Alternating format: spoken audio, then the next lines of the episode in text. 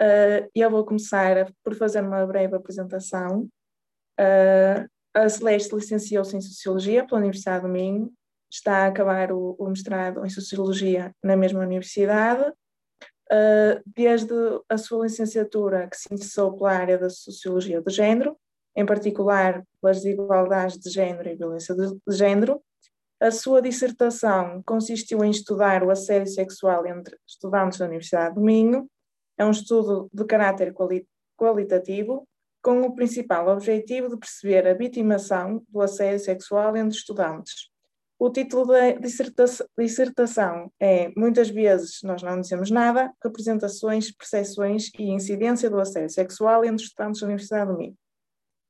Uh, penso que disse tudo direito. Uh, uh, eu só vou começar por umas perguntas uh, acerca do percurso da Celeste, antes de procedermos às perguntas do, do tema.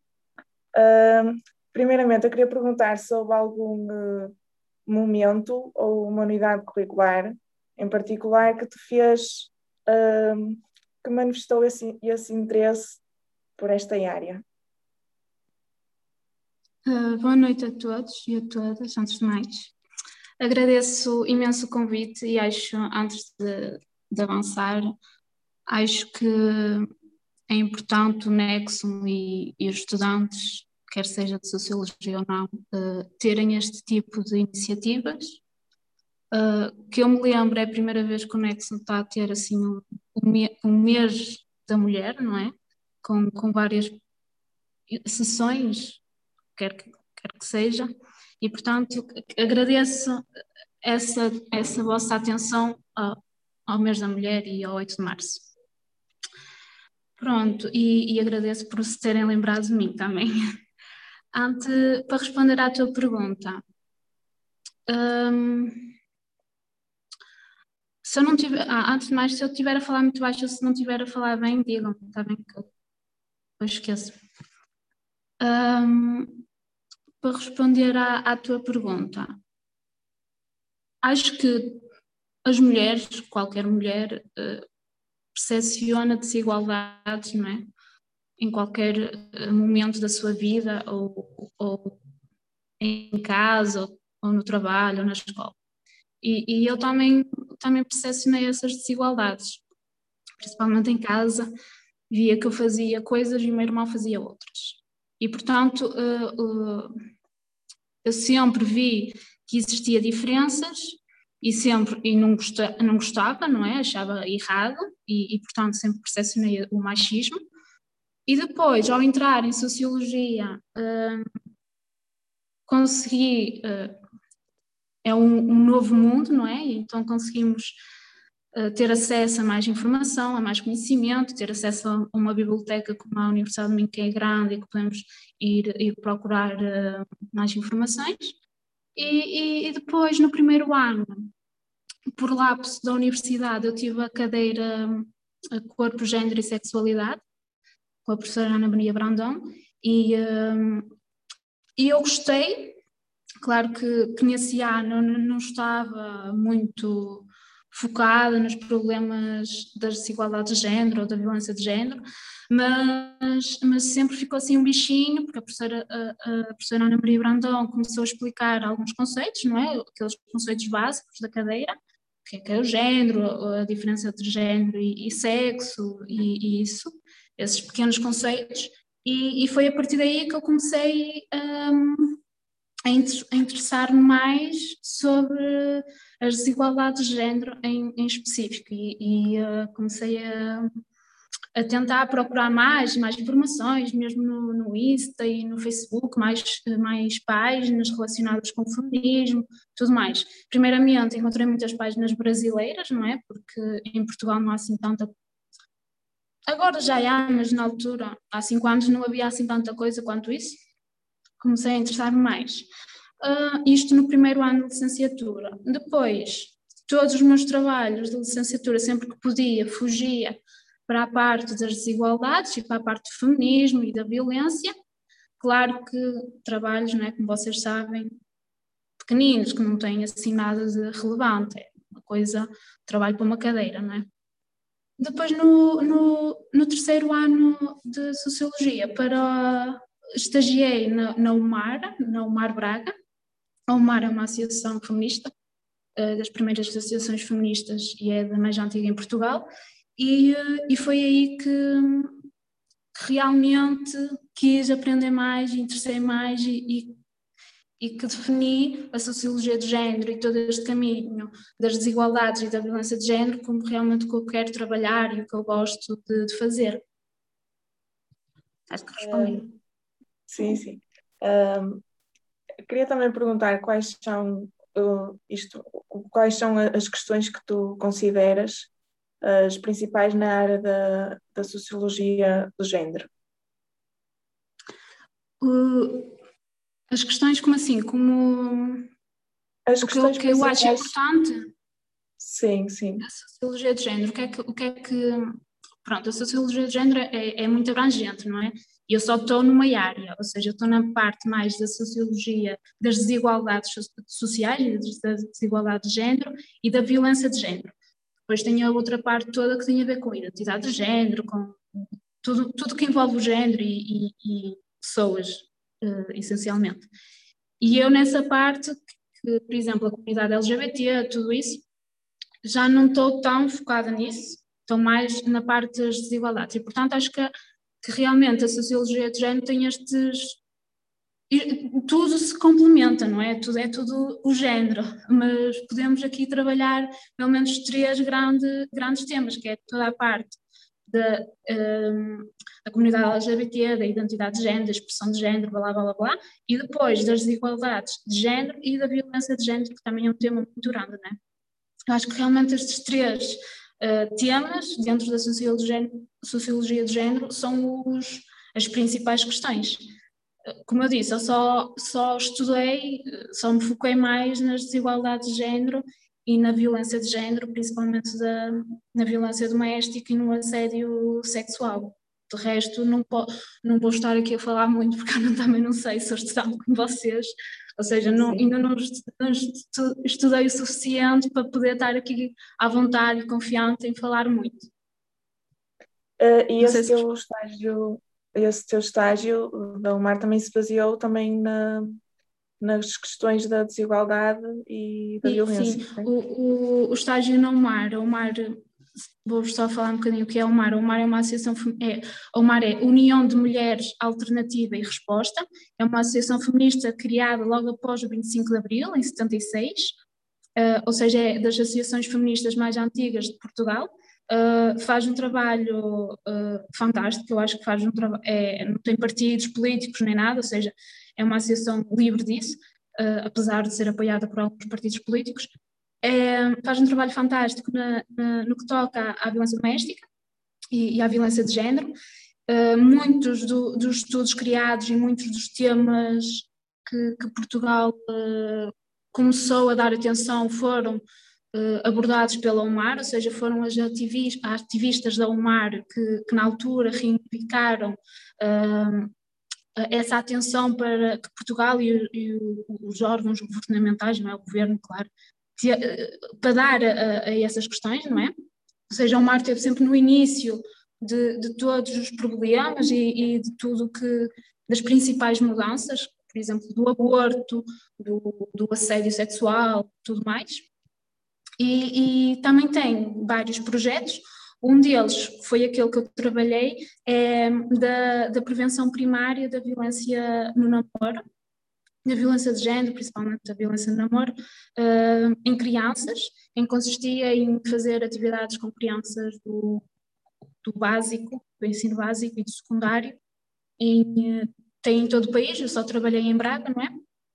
E pronto, e, e fiz uma avaliação desse projeto e do que é que, do que, é que as crianças retiraram do projeto, se realmente aprendem com o projeto ou não, não é? E, e foi aí que, no estágio que, que eu consegui, que eu gostei mais de, destas questões. Porquê? Porque eu ia para a rua, eu tanto trabalhava, que também fui com a professora Ana Maria Brandão, não é? Eu tanto trabalhava no, na parte teórica e no relatório e tudo mais, como também ia com ter com as crianças e, e, falar sobre estereótipos de género, por, por exemplo, os preconceitos, diversas coisas, não é? Tipo, tentar que as crianças entendam coisas básicas, não é? E, e, foi, foi aí que eu gostei mais e que, que realmente me tornei um bocadinho ativista também, por causa dessa parte no terreno, não é? Não é bem no terreno porque não foi tanto tempo, mas foi um bocadinho uh, observação participante na altura. Uh, muito obrigada. Vamos só passar para a segunda parte, que hum, são perguntas relacionadas com uh, a tua dissertação. Um, já sei que, que, foi através de métodos qualitativos. Uh, queria saber também quais foram as técnicas, as técnicas que tu usaste. Eu sei que usaste grupos de foco. Uh, Participaste neles. Sim. uh, queria saber se também houve outro, se recorreste a entrevistas ou se foi só os grupos de foco.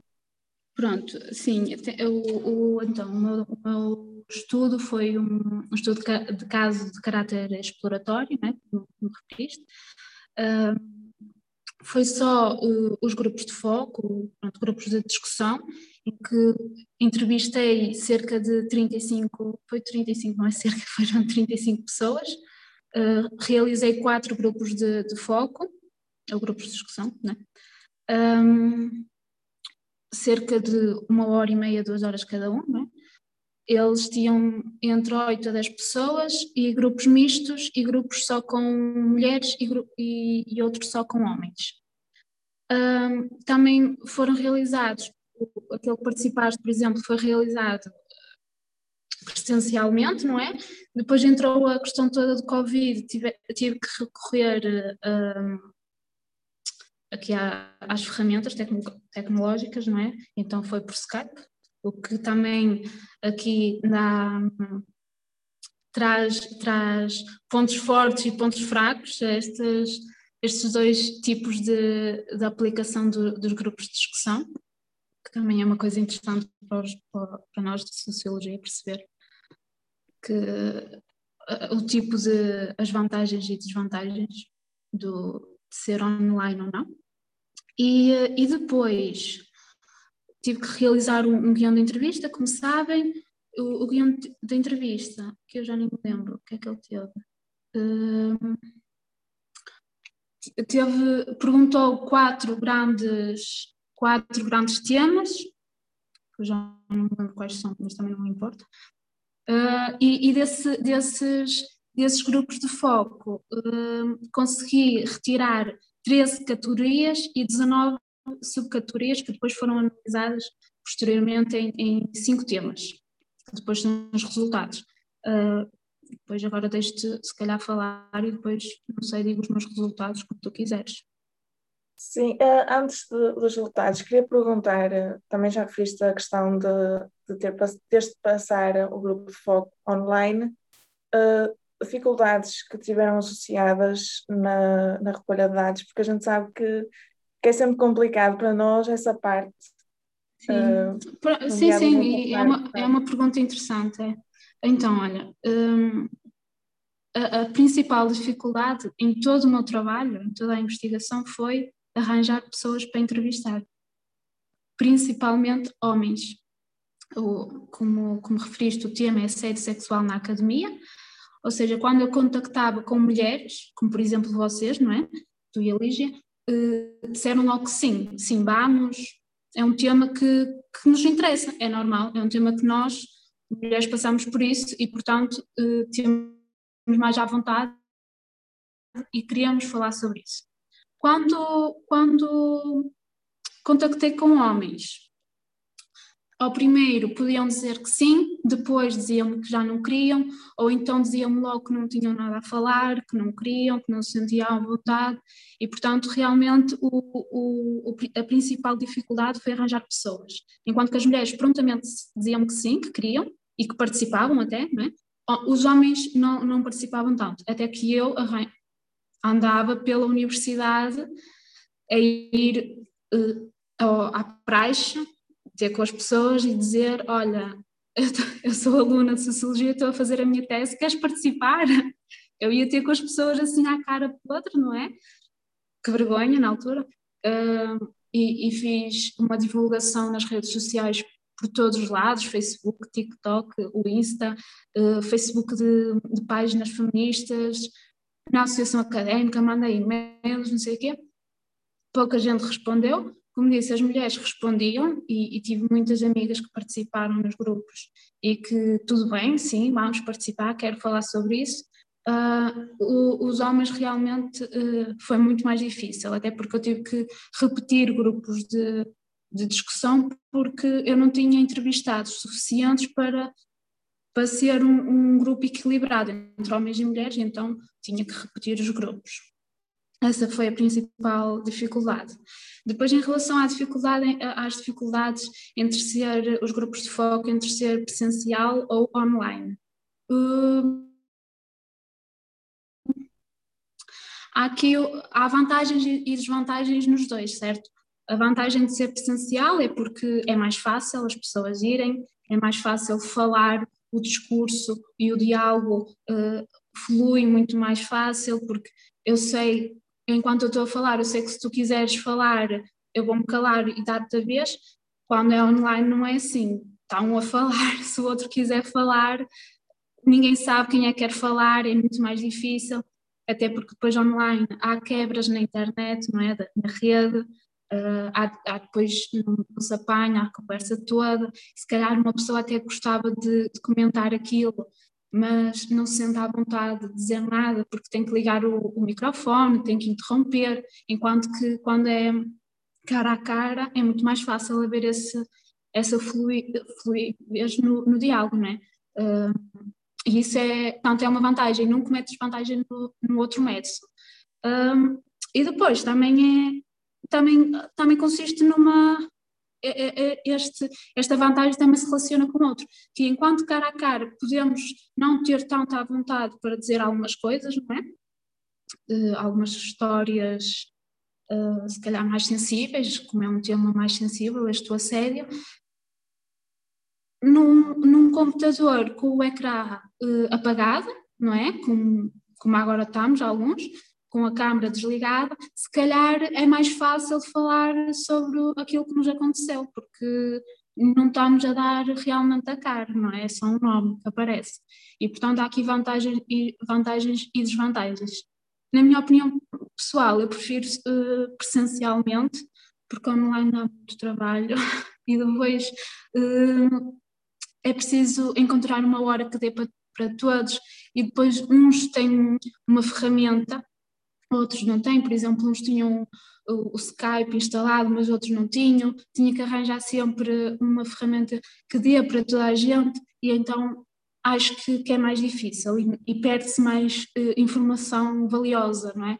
Enquanto que uh, cara a cara podemos percebermos que aquela pessoa se calhar até tinha mais para dizer e então vamos chamar um bocadinho, não é? Tipo, olha, mas. E podemos voltar atrás nas questões e, e perguntar mais sobre aquele tema, quando é aqui na online.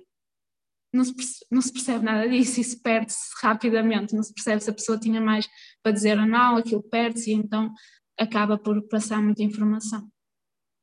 Exato. Eu também no, no grupo de foco que, que pronto que participei também foi o, foi o misto uh, só Sim. tinha dois rapazes, a maioria era raparigas. E uh, pronto, eu sei que é, que é uma recolha de dados, não é? E, e, eu já sabia o procedimento, não é? Mas senti muito ali uma, uma ligação entre as mulheres e depois os dois homens estavam ali um bocadinho, pronto, ali um bocadinho de paraquedas porque não, pronto, não, não tinham passado pelas situações que nós estávamos a, a descrever e então parecia que nós estávamos ali todas em sintonia e eles assim um bocadinho. E eles estavam só dois, não é? Ou seja, não estavam em, num número muito inferior, porque estavam muitas raparigas, estavam, estavam para aí sete raparigas, para aí. E eles só estavam dois, ou seja, estavam tipo sete mulheres a dizer que passaram todas por assédio sexual, que passaram todas pelas mesmas situações, que não é? E eles ali sem saber muito bem o que dizer, e então estavam muito contraídos, estavam realmente, é por isso que tive depois eh, de repetir esse grupo. Não houve problema nenhum, porque nesse grupo até tive bastantes uh, bastante informação muito relevante e, e usei muita informação daí.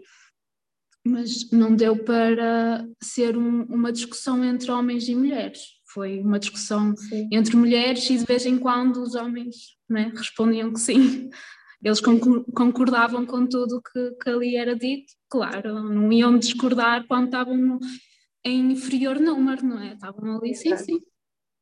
Até porque a maior parte das questões que eles, que eles falaram eram sobre amigas ou. Uh, sim, ou, sim.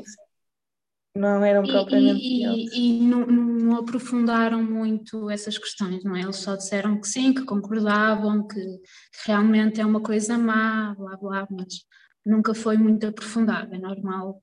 Pronto, eles também não sabem e não, e não houve espaço assim para aquela discussão entre dois pontos de vista, mesmo que não sejam diferentes, nunca houve espaço para essa discussão entre o, o ponto de vista do homem e da mulher, não é? Quem sofre assédio e quem não sofre. Mas, mas tudo na boa. Pronto, então acho que passávamos pelos para os dados que recolheste. Pronto, uh, deixa eu ver que eu tenho que ir ver aqui, que eu já não me lembro o que é que fiz. Estava já um ano. então, uh, eu, como eu disse, da estratégia metodológica disso está tudo, está tudo dito, não é? Também não vamos aqui alongar muito. Um, destas categorias que eu recolhi, não é? Após a, após a transcrição do, das entrevistas e, e, tudo isso, e da análise de conteúdo, tudo isso, eu criei cinco uh, dimensões, cinco grandes dimensões, que depois dividi os meus resultados nisso. E a primeira é o reconhecimento e a gravidade do assédio, e aqui só vou, só vou falar um bocadinho do que é que do que é que, dos principais resultados, sabem? Aqui tem que ler, tem que, tem que ver, porque eu já não me lembro muito bem o que é que, e não quero deixar perder informação. E então, aqui na primeira categoria, o que nós tentamos entender é o que é que os, é a percepção que os estudantes têm em relação ao assédio, não é? E o seu reconhecimento enquanto, enquanto uma forma de violência de género e como é que esta forma de violência de género se manifesta. E percebemos então que, que, que aqui os estudantes percepcionam e reconhecem assédio sexual, sim, e conseguem identificar os diferentes contornos que o assédio pode, pode assumir, como por exemplo os vários comportamentos relatados, e aqui os comportamentos relatados, os principais são o contacto, ou os grandes comportamentos, não é que depois isto divide-se, mas os, os, principais comportamentos são o contacto físico indesejado, a chantagem, a atenção sexual indesejada, comentários ou insinuações sexuais indesejadas e a perseguição. Ou seja, este, estes, estes comportamentos foram todos uh, criados a partir dos relatos das vítimas, certo? Depois, em relação ao, aqui ao, ao contacto físico indesejado, à atenção sexual e aos comentários ou insinuações, estes são os comportamentos mais referidos pelas vítimas e, e estes comportamentos incluem o tocar, apalpar, agarrar, amarrar, tentar beijar, puxar, abraçar, uh, ofensas sexuais, o insultar, uh, olhar fixamente, entre outros comportamentos.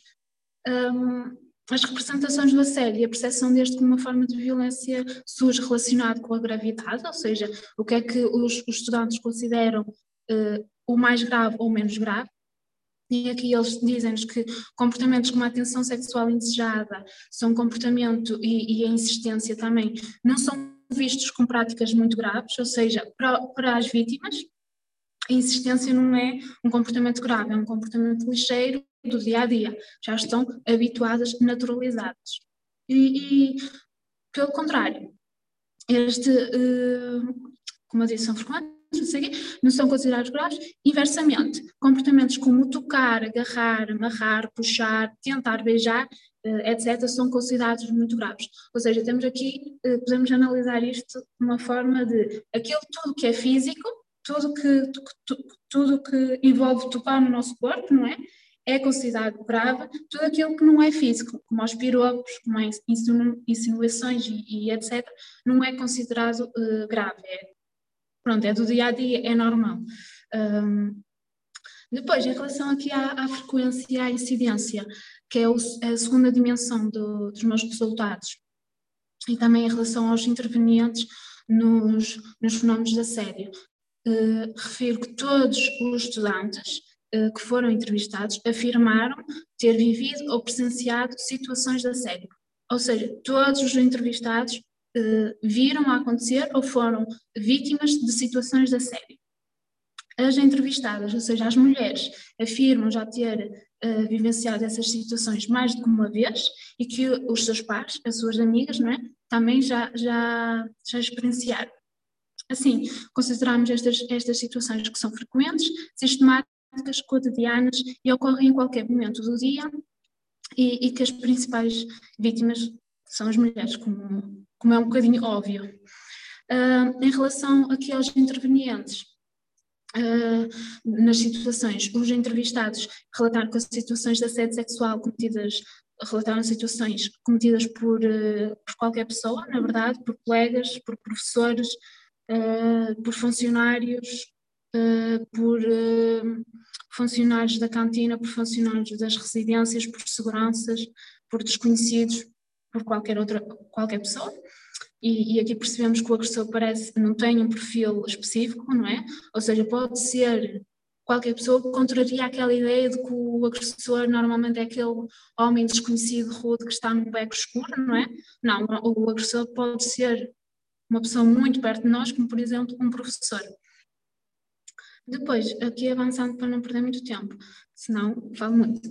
em relação à, terceira dimensão, é os contextos do assédio, ou seja, onde é que o assédio uh, sexual ocorre, e, e, percebemos pelos relatos que são diversos, não é? Pode ocorrer em qualquer lado, como já referi, e. Um, no entanto, as, as, situações mais mencionadas pelas vítimas e pelos entrevistados em geral diz-nos que estas situações ocorrem mais em festividades académicas ou, ou em festas uh, de lazer noturno. Uh, no entanto, também ocorre noutros sítios, como ao campus, como a sala de aula, como nas residências, como na cantina, como na praia, na rua, em transportes públicos, em diversos lugares. Mas associam mais ao lazer noturno, como referi aqui também pode, eh, aqui também temos que perceber porque é que associam mais ao lazer noturno, mas ocorre em todo lado, não é? Isto é, porque nós temos a visão que o assédio sexual ou que a violência de género ocorre mais nas festividades noturnas e com, mais, com a relação com o álcool ou com as substâncias psicoativas, não é? E, e então eh, não percebemos as situações de assédio quando ocorrem no dia a dia porque atribuímos estas situações que, que vemos como, como algo negativo, não é? É uma violência, mais uh, uh, à noite e não conseguimos percepcioná-las no decorrer do dia a dia e, e, como, como na rua ou no campus ou assim, e isso faz-nos com que não, se não conseguimos percepcioná-las, faz com que nós naturalizemos, normalizemos essas situações e então não as levamos como a sério e não conseguimos combater, não é? Não conseguimos reconhecer situações de, de assédio. Pronto, só uma parte. Uh, depois, em seguida, eu perguntei também o que é que quis saber uh, como é que as vítimas respondiam ao assédio, ou seja, como é que elas reagiam, não é? Ao assédio, e, e também quis saber o que é que a Universidade do Minho e a Associação Académica pode fazer em relação a esta questão. Que faz nada, mas vamos lá. E então percebemos que, uh, em relação aqui à primeira parte, como é que as vítimas reagem ao assédio? Percebemos que reagem imediatamente, ou seja, o assédio acontece e elas conseguem reagir na hora, imediatamente, e então revela que não aceitam tanto este tipo de, de violência, não é? Porque reagem logo, e, uh, e há também aqui uma tentativa de resistência. E aqui há, há diversos relatos que tu deves te lembrar de alguns, que é enquanto algumas vítimas reagem imediatamente e conseguem dizer que não e, e pôr um travão naquilo, há outras que não conseguem uh, reagir assim e que até que uh, aceitam o assédio como uma forma para não serem demasiado bruscas com o agressor, não é? É para não, não haver uma escalada de violência, porque se aceitar um tipo de assédio é só aquilo, o agressor fica contente e não escala a violência, ou não há algo mais grave, não é? Que já é grave, mas mais grave a acontecer. E então aqui percebemos que, que esta reação imediata ao assédio uh, tende a ser uma reação de, de defesa da vítima e, e, inclui, por exemplo, sair do local do assédio, mudar da área onde o assédio acontece, fugir ou correr até casa ou até um local seguro. Depois, uh, como disse, aqui perguntou-se o que é que a Associação Académica e a Universidade de Minho podiam fazer, em específico. Uh, pronto, algumas questões uh, em relação à iluminação, às infra infraestruturas, isso foi, foi levantado nos grupos de foco. Também falaram sobre o espaço à volta da, da, da, da universidade, que aqui que, que, nós chamamos o Iraque, não é? Que nós conhecemos o que é o Iraque, e falaram que se o espaço à volta da universidade não é seguro, a universidade não é segura, não é? Um, e, uh, e depois, pronto, o, todos ou quase todos os entrevistados mostraram-se preocupados com, com a universidade e com a segurança da universidade e, uh, e, e, referiram que não há, por exemplo, uh, segurança à noite, não há segurança, não é? Seguranças à noite e uh, não há meios objetivos e práticos para combater o assédio, ou seja, sentem que a, que a sua universidade e também aqui um, relacionado com a Câmara, não é? Com a Câmara Municipal de Braga, sentem que pouco fazem para assegurar a segurança das vítimas e das, e das mulheres, principalmente. E, uh, e por fim, avançando, eu também uh, analisou-se os efeitos psicológicos e comportamentais uh, daqui das situações de assédio em que as vítimas passaram. E, portanto, antes de, de, continuar, é importante dizer que os efeitos psicológicos são muito mais relatados pelas vítimas do que os efeitos comportamentais. Ou seja, uh, o assédio uh, deixa marcas no nosso psicológico muito mais do que aquilo físico. Um, e pronto, todas as vítimas uh, afirmaram sentirem-se inseguras, com medo, uh, em todo o ambiente académico, seja na rua, seja no, no, nos estabelecimentos de lazer noturno, é? nos bares e por aí além, uh, ou no campus. E os principais sentimentos foram insegurança, medo, desconforto, a frustração, o constrangimento, o incómodo, o pânico, a preocupação, a ansiedade, etc. Esses, esses sentimentos Uh, além desses sentimentos, as, as, as, vítimas, as entrevistadas, também referem o estado de vigilância, ou seja, que é um estado em que as mulheres têm que estar uh, constantemente e, e, que caracteriza a rotina das mulheres. Por exemplo, uma mulher para sair à noite, em primeiro lugar, pensa naquilo que vai vestir, não pode ir com um decote muito, não é com uma camisola muito cotada ou com uma saia muito curta. Depois pensa com quem é que vai não pode sair sozinha, não pode ir até ao BA sozinha. Tem que pensar com que amigos é que vai. Mas como é que vai? Vai a pé? Não, não pode ir a pé. Tem que pensar qual é o trajeto que faz para ir até um local. Pensar se aquela rua é mais iluminada ou se não é. Ou seja, há todo um, um sistema que a mulher tem que pensar, não é? Toda uma organização na vida da mulher para ela se sentir segura. E, e este estado de vigilância não acontece com os homens, não é? Ou, ou acontece muito menos com os homens. Um, depois, aqui falo que, que só tive um, um único homem uh, a dizer-me que sofreu, um, que reconheceu uma situação que passou por assédio, ou seja, ele sofreu assédio sexual. No entanto, ele levou essa, essa situação como algo positivo, ele levou como um elogio e não como algo negativo. Isto também aqui precisamos, uh, podemos analisar aqui o, o, duplo padrão, não é? Do que é ser mulher, do que ser homem, e, e como para a mulher é algo negativo, como para o homem uh, é algo positivo, também pela, por, por causa da sexualidade. Uh, a situação em que ele passou era algo, um assédio acho que foi comentários sexuais, e ele gostou daquilo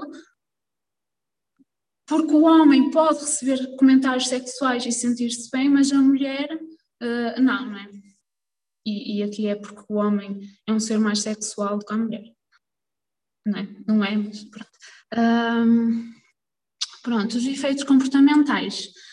Estes são os efeitos psicológicos referidos a efeitos comportamentais. Aqui é, é, as vítimas alterarem toda a sua rotina, que inclui alterar a roupa, alterar eh, por onde vão, alterar o, o onde saem à noite. Uh, muitas das entrevistadas referiram que deixaram de sair à noite porque não estavam para levar constantemente com, com comentários ou com apalpões ou etc. Uh, e, e todos estes, estes comportamentos de que eu referi de alterar as rotinas, também são comportamentos que são vistos como estratégias que as vítimas adotam para, para se sentirem mais seguras, não é? E, uh, como por exemplo, estes comportamentos que referi, mas também outros, como por exemplo, que toda a gente conhece, pelo menos as mulheres, que é andar com as chaves no meio dos dedos, andar com. Nós não, o gás pimenta é ilegal, mas andar com uma laca, não é? Com a laca que, ou, ou com o desautorizante, ou, ou pimenta mesmo uh, na bolsa. Um, também referiram andar com navalhas, andar com um bastão de metal na mala do carro, ou seja, são, são uh, estratégias, não é? Comportamentos que as vítimas têm que adotar para se sentirem seguras, não é? Isto é, é aquele tipo, aquele, aquele lema de temos que dar ferramentas às mulheres, mas não, não elas se sentirem seguras, mas punir os agressores é mais para a frente. Não é? As mulheres é que se têm que sentir, é que se têm que defender. Punir os agressores é depois. Hum, pronto, aqui os meus resultados, assim, muito resumido, são estes. Não sei se queres referir alguma coisa. Uh, eu queria uh, te falar sobre o facto de, de, às vezes, nós reconhecemos mais um assédio em contexto noturno, porque está associado, uh, esse comportamento está associado ao, a álcool e assim. E, por acaso, é interessante, nunca tinha ouvido, ouvido essa perspectiva, porque quando se fala sobre a sede noturna, associamos o facto de aí, o álcool e, e, a dro e, a, e, a droga, que são comportamentos mais habituais nesses espaços, é que são um, a, a, esses comportamentos.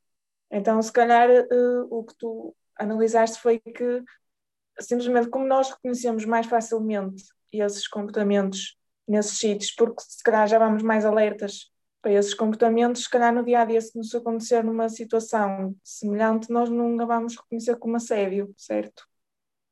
Sim, sim, uh, sim, é por aí. Uh, porquê? Porque nós eh, atribuímos ao, ao espaço de lazer noturno, aos espaços de lazer noturno, que também inclui aqui as festividades académicas, académicas, tipo o enterro e a recepção e isso tudo, atribuímos aqui um, um, são espaços libertários, não é? De, de um caráter exploratório, de, de, é de lazer, que podes fazer o que tu quiseres, apesar daqui também haver um duplo, duplo padrão entre o que é este espaço, o que é para o homem e o que é para a mulher, né? porque para o homem é isto, isto tudo, e para a mulher é visto como um espaço assim, de, que a mulher pode frequentar, mas ainda não é bem assim, ainda não é tão libertário, ainda não há tanta liberdade quanto isso. Mas sim, como nós atribuímos estas situações de assédio e da violência também, da violência sexual, por exemplo, a estes espaços, à noite, não é? Uh, esquecemos de, de, reconhecer estas situações no dia a dia, durante o dia, e, e até no, em outros contextos e em contextos que se calhar achamos mesmo que não acontece, que é o contexto de sala de aula, por exemplo. E, e, a verdade é que tanto em todos os contextos que eu referi, sala de aula, no campus ou uh, na noite, não é? Há, há, relatos em todos eles e não é. Há muitos relatos em contexto de sala de aula. Ou seja, uh, as vítimas e, e os entrevistados é que não reconheceram tanto isso. Eles iam contando o que é que acontecia, estás a ver? ah, achei esta situação se calhar um bocado estranha. Não sei se é sério, não sei se é muito bem o que é que eu vou falar, mas vou contar. E depois aí percebe-se que não reconhecem, acham estranho, não sabem muito bem o que é, não reconhecem como sério, mas realmente é uma situação da série. Porquê? Porque nós atribuímos tudo o que é de violência de género, não é? Neste caso, violência sexual e, e tudo isso, a situações mais da noite, a desconhecidos, a, que é aquele homem desconhecido rude que está, que está lá fora, à porta do BIA, por exemplo, a tentar, não é? Tipo, a tentar meter-se com, com miúdas, e não a, a, situações em que o agressor é muito bem próximo de nós, é o caso, por exemplo, de um colega de, de, de curso, ou do professor, ou de um funcionário da residência em que se vê todos os dias, e, ou de um segurança, por exemplo, da UEM, que foi aquilo que mais. Que, que, são seguranças da universidade a assediar mulheres. Como é que um segurança da universidade assedia mulheres? Como? Quando tudo está a falhar e quando tu pensas, a única coisa que, que eu posso contar, se calhar é o segurança que está ali, que, que está ali pa, para não é? Para assegurar a minha segurança, que está ali que eu posso ir lá. Quando tu tentas, a única, a única coisa que há, não é? A única pessoa que se calhar está ali que, tu, que mostra que é uma figura de autoridade, que mostra alguma autoridade, alguma segurança, e não, que é que se ideia que tipo que é violento e que é machista e isso para uma mulher ou para uma vítima, pronto, não vou estar aqui a ser muito mulher-homem, não é? Para uma vítima não cabe na cabeça de ninguém. Quando tudo falha, esperamos que a segurança da universidade não falhe e falha. E, e está do lado do agressor, e é o agressor, é o próprio agressor. E isso é, é muito grave para a Universidade do Minho, mas já sabemos. Sim, e até porque acho que penso que foi uh, neste verão, ou no início do ano, que se falou de uma situação de um segurança de uma residência que já tinha assediado várias raparigas, não é? Uh, e que já tinham feito uh, queixas e, e, pronto, e a verdade é que ele continuava lá e, e, foi, foram várias as vítimas que se queixaram disso. Mas agora se alguma coisa foi feita depois disso, isso já não sei. Uh, no meu, nos grupos de, num grupo de discussão, uma vítima também falou disso, de um, de um, de um funcionário da residência de Santa Tecla. Não foi no teu grupo, ou seja, tu sabes, foi outra pessoa, eu, eu só sou por essa, por essa pessoa e hum, certeza que há mais vítimas e há mais mulheres a passarem por isso. Agora, uh, se, se calhar fez queixa se não aconteceu nada, provavelmente não. Mas onde é que está a universidade Onde é que está a universidade? Onde é que está a associação académica nisto? Qual é o papel deles nisto? É deixar andar? É, é fazer um. Eles nem fazem nada, mas eu ia dizer, é fazer um post na, no Facebook, nem isso fazem. É, ah, é, é aliar-se ao mar no enterro, mas não fazem nada por isso, é deixarem duas voluntárias a entrar no enterro da gata sem pagar e toma o trabalho todo. Eles fazem absolutamente zero e a Universidade do Minho também faz muito pouco, faz muito pouco. Também é normal, tem os professores que são os agressores, não, é? não pode despedir todos os professores, senão fica sem professores. Então temos que, a Universidade Minho tem que os proteger faz, faz muito pouco, fazem nada, e, e, as mulheres e as vítimas, né, principalmente, ficam assim, ficam, então, é que se formos a pensar aqui, uh,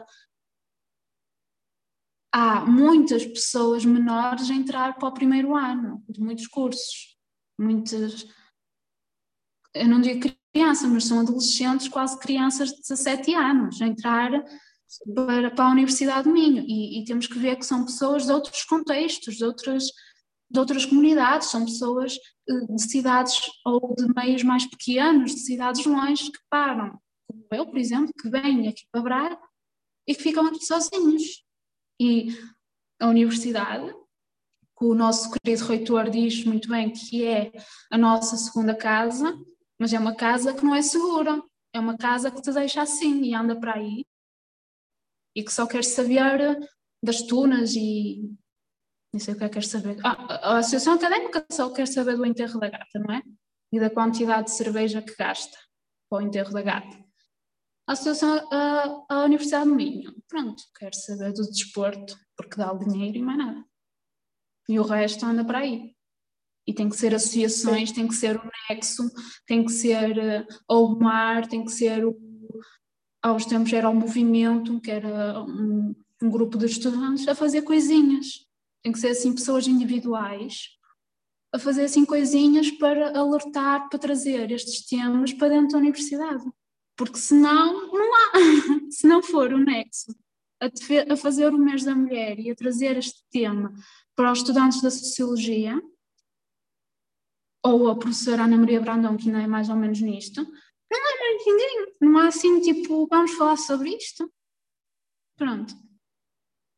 Exato, também até porque eu acho que se deve, e, e também isto foi, esta, esta ação do Nexo foi também a pensar nisso, é que o Dia da Mulher não é para pôr um post a dizer Feliz Dia da Mulher, uh, nem, pronto, e acho um gesto bonito de dar rosas e assim, mas também é mais do que isso, é, é aproveitar este tempo, esta altura, não é, que se está mais destaca a mulher, para, para hum, dar voz a estas lutas, que não é uma coisa que nós vivemos só numa noite. Como tu disseste, é, é, é todos os dias que nós podemos estar propícias a estes comportamentos. E, um, e agora, tu falaste no enterro da gata, e uh, até posso passar aqui uma, uma experiência do último enterro da gata, que foi em 2019. Uh, houve vários relatos na, na queima do Porto, se não, se não me engano, sobre assédio, e a partir daí o enterro da gata também, uh, consoante esses, esses acontecimentos, decidiu fazer uma sensibilização e aquilo que que foi a nossa sensibilização foi basicamente um cartaz uh, a explicar uh, que o assédio não, pronto, não, podia acontecer, já não me recordo muito bem, mas acho que havia lá exemplos de assédio, e basicamente aquilo que nós tínhamos que fazer era nós que tínhamos a barraca, pegávamos no cartaz e tínhamos que afixar na barraca. E por acaso nós achámos isso, isto, este cartaz não vai adiantar para nada, até porque quem vem aqui consumir provavelmente nem sequer vai ver aquilo nem vai estar em condições para, para ver aquilo, muito menos para racionalizar aquilo que vai fazer.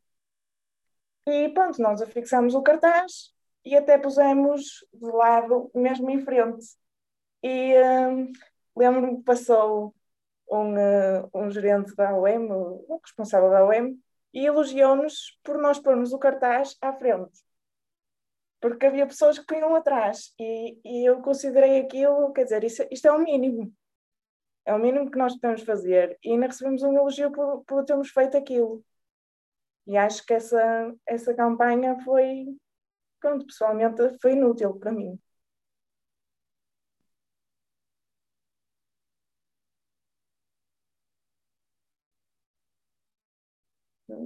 Acho que a tua net falhar um bocadinho.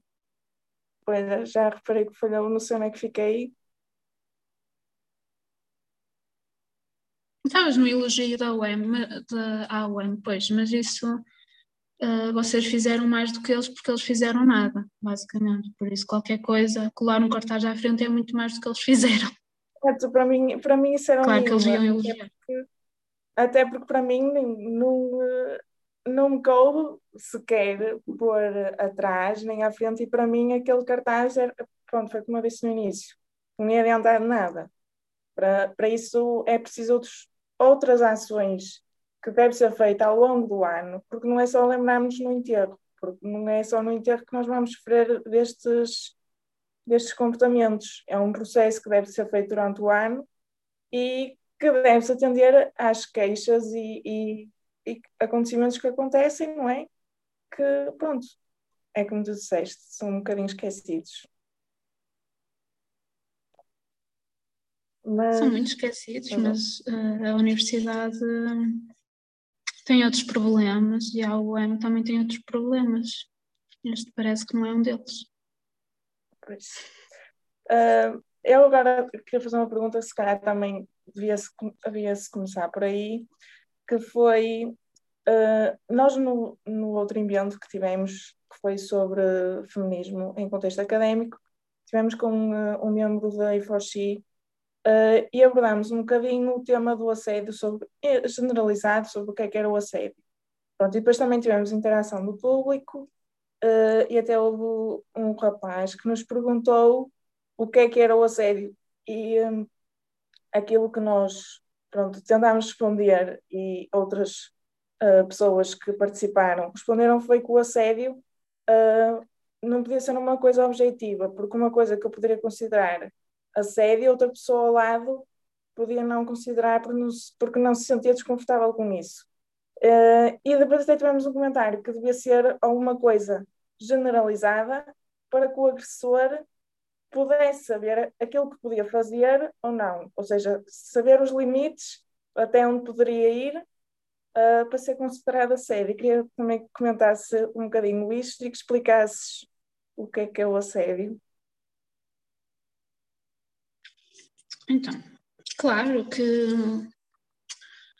eu, eu, gosto disto, é esta cena de debate, de discussão, o que é que é, o que é que não é, e isso é que é importante, que é para percebermos é só isto que, que, conseguimos criar conhecimento e educar, reeducar, não é? Com, com este tipo de, de perguntas e discussão.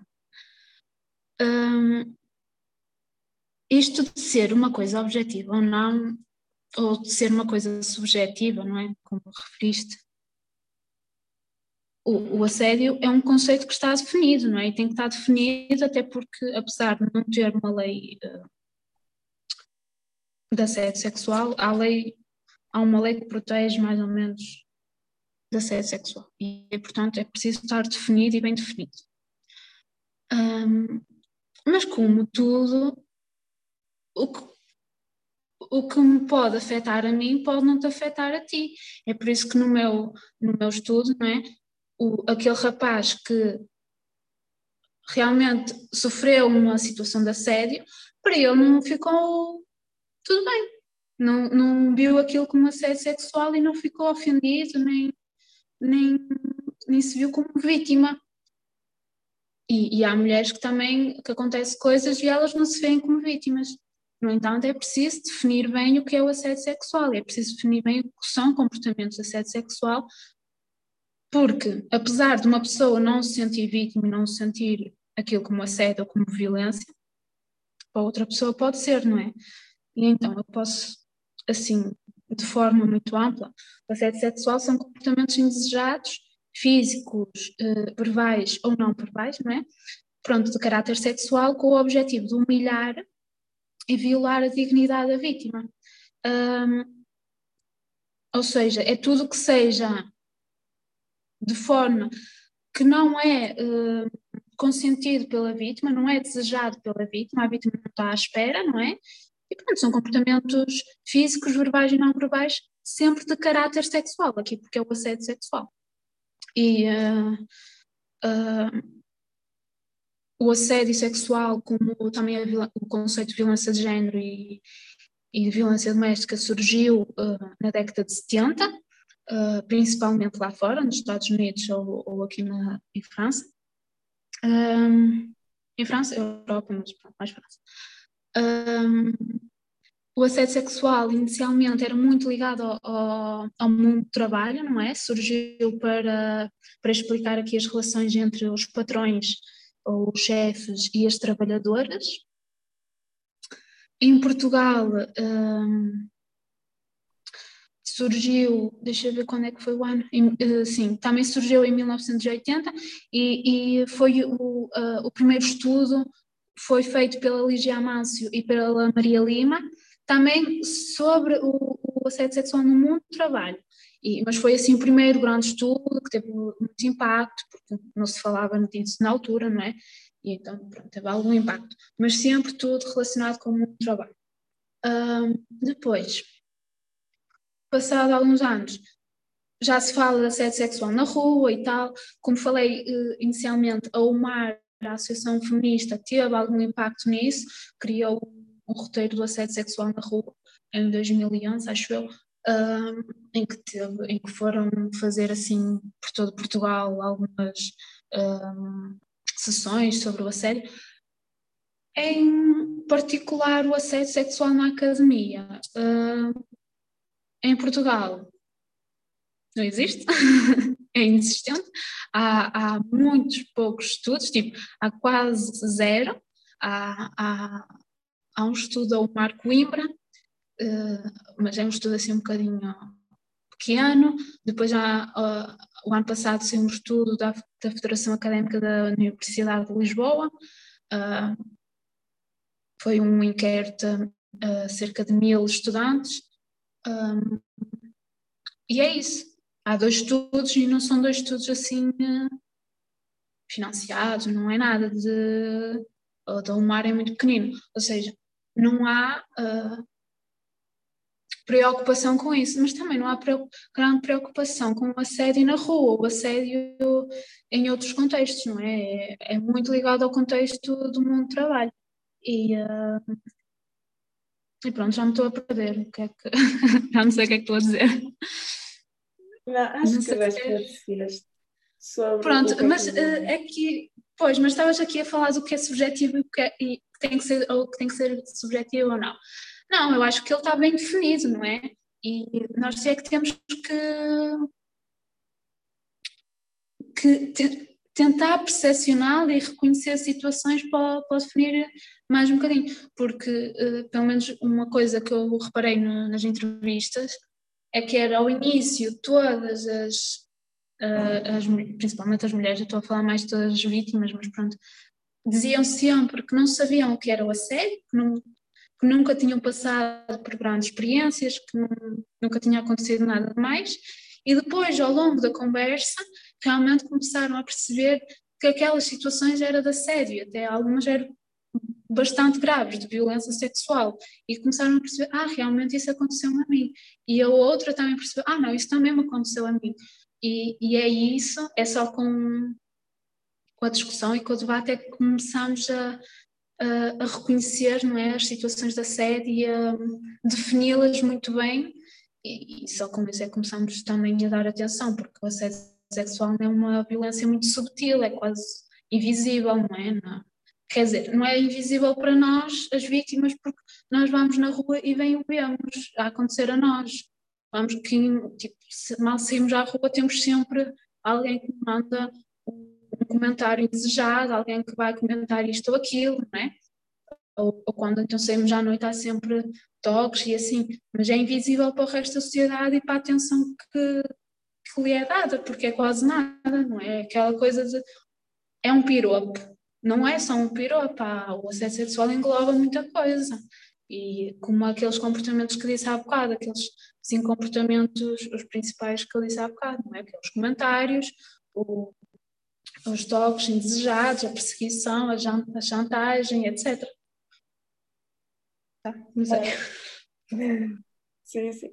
Um, e depois esta pergunta também uh, é um bocado relacionada também depois com o, o, tema que vamos introduzir a seguir, que é a violência no namoro, que tu falaste que, consoante os dados que recolheste, que, que pronto, que, que reparaste que as questões de, de assédio mais uh, psicológico eram uh, conotadas como menos uh, menos como é que está a faltar a palavra graves menos graves, exato do sim, que o, assédio tocar, mais sim. Do, do que tocar sim. isso também por exemplo no, nos inquéritos da, UMAR que fez este ano sobre violência no namoro também há a questão de maior parte de, das pessoas conseguem a detectar mais facilmente a violência física do que a violência psicológica. E como tu falaste, a maior parte dos danos que, que são deixados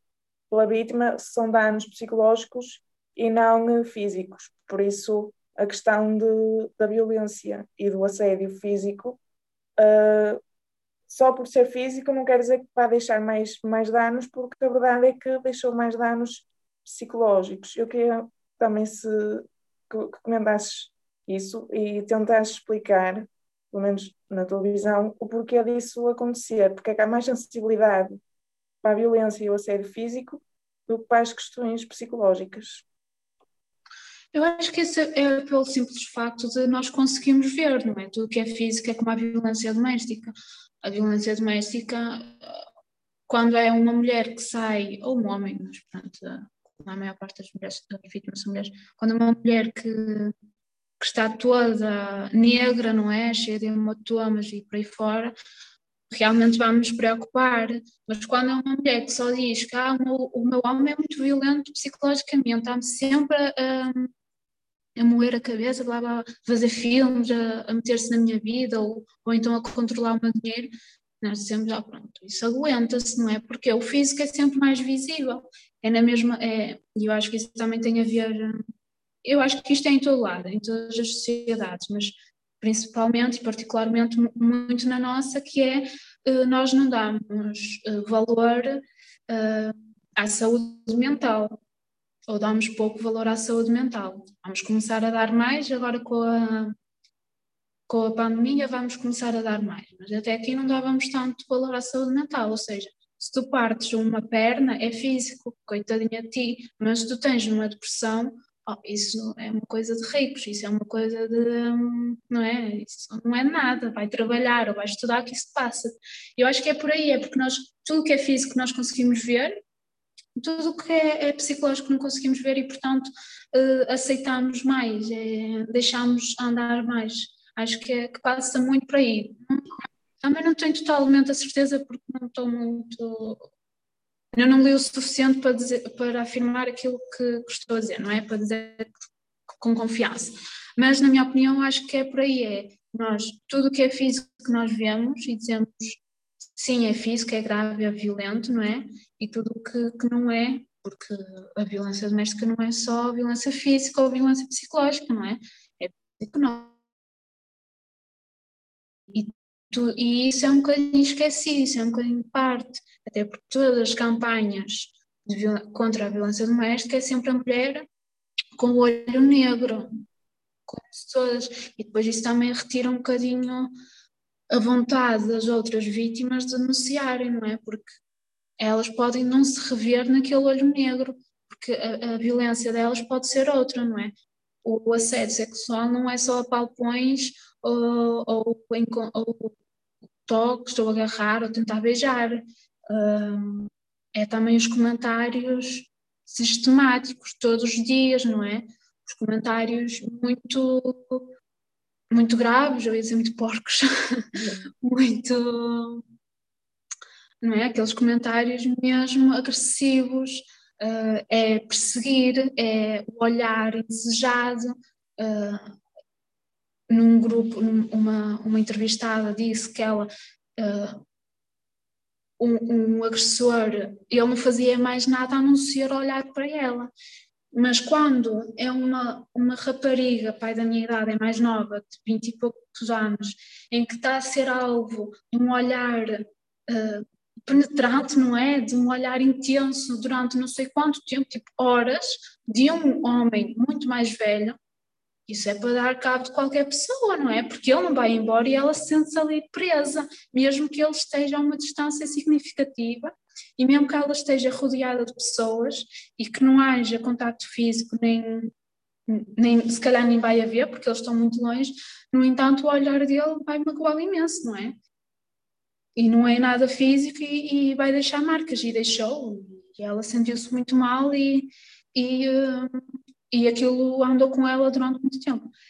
E eu acho que é muito, passa muito por aí, tudo que é físico é visível, tudo que não é, não é visível e, portanto, é muito mais subtil e é muito mais difícil nós reconhecermos as violências que não são visíveis. Uh, também falaste sobre a situação do, por exemplo, o, o meu marido, estou a falar meu marido, não é? mas pode ser a minha esposa, não é? É, é muito ciumento uh, e, e, pronto, e às vezes isso não, não é interpretado da mesma forma do que e o meu marido ontem foi agressivo comigo. Uh, pronto, já há uma, uma diferença de gravidade que as pessoas interpretam.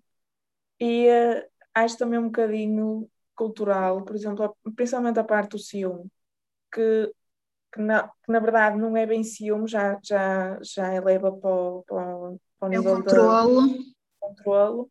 Uh, que já que parece que é, é, normal e às vezes até é dito, ai que bonito, ele tem tantos ciúmes, gosta tanto de ti.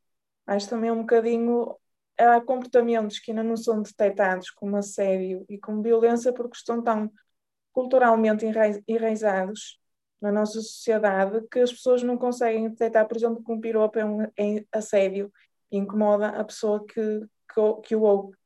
E o, pronto, a questão do ciúme, do controle, que acaba por, por ser romantizado quando na verdade. É romantizado, exatamente. Exatamente. Até porque, uh, uma parte, nós vemos qualquer filme romântico e o que é que é o filme romântico? É o homem ir atrás da mulher e a mulher não quer, e o homem insiste e às vezes até tipo fica debaixo da, da janela dela ou sobe a janela e ela tipo não quer e não sei o quê e ele insiste tanto que ela acaba por querer. E isso é quase todos os filmes românticos, aqueles clichês românticos do homem ela sempre a perseguir a mulher até ela dizer que sim, não é? E, um, ou, ou depois nem há outro, mas isso já não tem tanto a ver com isto. Mas é isso, romantizarmos demasiado ciúme, porque se ele não tiver ciúmes de ti, ele não gosta de ti, não é? Ciúmes. Um bocadinho de ciúmes é saudável. É aquela coisa, um bocadinho de ciúmes é saudável, tá? tem que ser um bocadinho de ciúmes. E depois o ciúme, ou então, ai, ele tem ciúmes até de eu estar com a minha amiga, mas é porque ele gosta muito de mim, quer estar sempre comigo não faz sentido Exato. nenhum, não é? Mas, mas isso é, é, é muito comum porque é, é, são estereótipos, estereótipos muito, ainda muito enraizados em nós, não é? No que é ser romântico e do que é estar numa relação amorosa e, e pronto, isso é uma coisa que, que só quebrando, só desconstruindo estes estereótipos e esta maneira de ver as relações, principalmente, é que vai lá e, e, e um, que também se relaciona, por exemplo, com o ciclo da, da violência doméstica, não é? Com a lua de mel, que, que ao primeiro uh, o agressor uh, agride a vítima, não é? E depois vai. Uh, é, é, tudo uma lua de mel, é tudo muito bonito, não é? Ou seja, ele fez aquilo porque gostava de mim, aquilo anda ali um ciclo e as vítimas não conseguem sair daí. E, e o ciúme pode dar origem a comportamentos mais graves e violentos. Não estou a dizer que todos vai ser assim, não é? Não estou a dizer que tipo ter ciúmes é totalmente errado e mau. Não é, tipo, agora também temos que analisar o que é o ter ciúme. Uma coisa é ter ciúmes agressivos e, e controladores, e outra coisa é ter ciúmes, mas a pessoa ter consciência e dizer: Não, está tudo bem, tipo, tenho ciúmes, sinto-me um bocadinho desconfortável porque mas está tudo bem, não vou dizer nada, está ok. Outra coisa é uh, levar isso para um nível a seguir, não é? Escalar para uma violência, mesmo que seja uma violência uh, psicológica. Exato. E também é um bocadinho como tu falaste dos filmes, que eu lembro-me, eu não cheguei a ver o filme, mas sei que na altura foi-me falado sobre a romantização do síndrome de Estocolmo, que basicamente o, o homem uh, isso já, já aparece, já vi mais que um filme, quando é o homem a raptar a mulher e depois a vítima acaba por, pronto, é o, o síndrome de Estocolmo. E o síndrome de Estocolmo é um, de facto, é um problema. E muitas vezes acaba Sim. por ser romantizado de, pronto, é um, é um romance e eles acabam por se apaixonar e que bonito quando, na verdade, estão a normalizar um problema que não devia ser normalizado. Um... Sim, sim, e como esses há imensos, não é? Tipo, tudo que, que envolve estereótipos de género, não é? Em que tipo o homem é sempre é sempre o milionário com muito dinheiro e bem sucedido e a mulher é sempre a virgem ou o homem é sempre dominante bad boy e a mulher é virgem não é e que tipo, aqueles 50 sombras de Grey em que ela tem 20 e tal anos, não é virgem, coitadinha, e ele é o milionário que gosta de dar palmadas no rabo, estás a ver? É esse tipo de, de oposição, de, de posições sociais tão opostas, e eu até gosto de 50 sombras de Grey, mas são uh, tão opostas de, de, de papéis sociais uh, tão marcantes, não é? Em que ela é tão submissa e ele é tão dominador, e até que aquilo não tem nada a ver com, adoçado a masochismo, é que é mesmo é, pronto, é um filme de Hollywood, de, de cinema, não é? Mas isso vai uh, passar uma má imagem das relações e, e do que é ser, uh, primeiro do que é ser realmente, do que é uma, ter uma relação mesmo uh, dada ao masochismo. E depois vai dar a ideia que ela é virgem, ela tem que ser virgem, tem que ser pura, e ele é que tem, é o dominante e é dinheiro e tem que a manter. Opa, o, o, Hollywood está cheio, não é? Os filmes de Hollywood estão cheios desses clichês, de estereótipos, de, de preconceitos que continuam, estás a ver? Não é só os 50 Somos de Grey, é aquele filme, o After, que é daqueles dois miúdos, em que ela é super virgem ao lado dele, é tipo, que é sempre essa ideia da mulher submissa e o homem dominante. E é isso que nos atrai, não é? Que o cavaleiro que nos vem salvar, ele é que tem que ser o dominante, é que tem que ser o maior, o mais forte de todos, e a mulher tem que ser a pequenina que precisa de alguém para salvar. E isso continua sempre no Hollywood. E vai continuar, com certeza.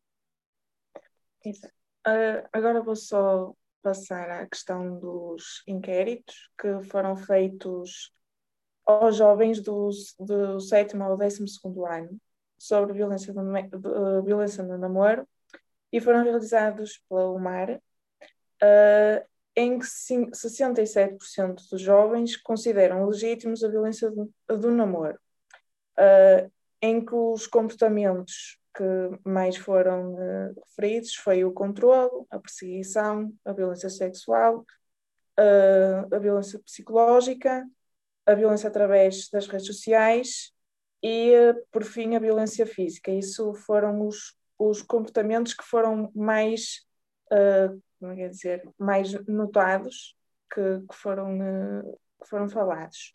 E uh, na, na, na, questão da legitimiz, legit, ai, legitimação, as mulheres. Um, peraí, perdi-me os homens uh, legitimizam mais, no, pelos inquéritos que foram feitos, uh, o pressionar a ter relações sexuais, por exemplo. 16% dos homens acham que é legítimo, numa relação amorosa, uh, pressionar para ter relações sexuais. E essa percentagem foi quatro vezes maior nos homens do que nas mulheres, porque apenas 4% das inquiridas do sexo feminino uh, consideraram que era legítimo esse comportamento queria que também comentasses também, uh, pronto, há sempre uma discrepância nestes assuntos em que as mulheres são, são sempre as, uh, as que são mais vítimas e os homens são aqueles que, que acham mais normal. Queria que comentasses também estes dados. Um, eu acho que tenho aqui aberto.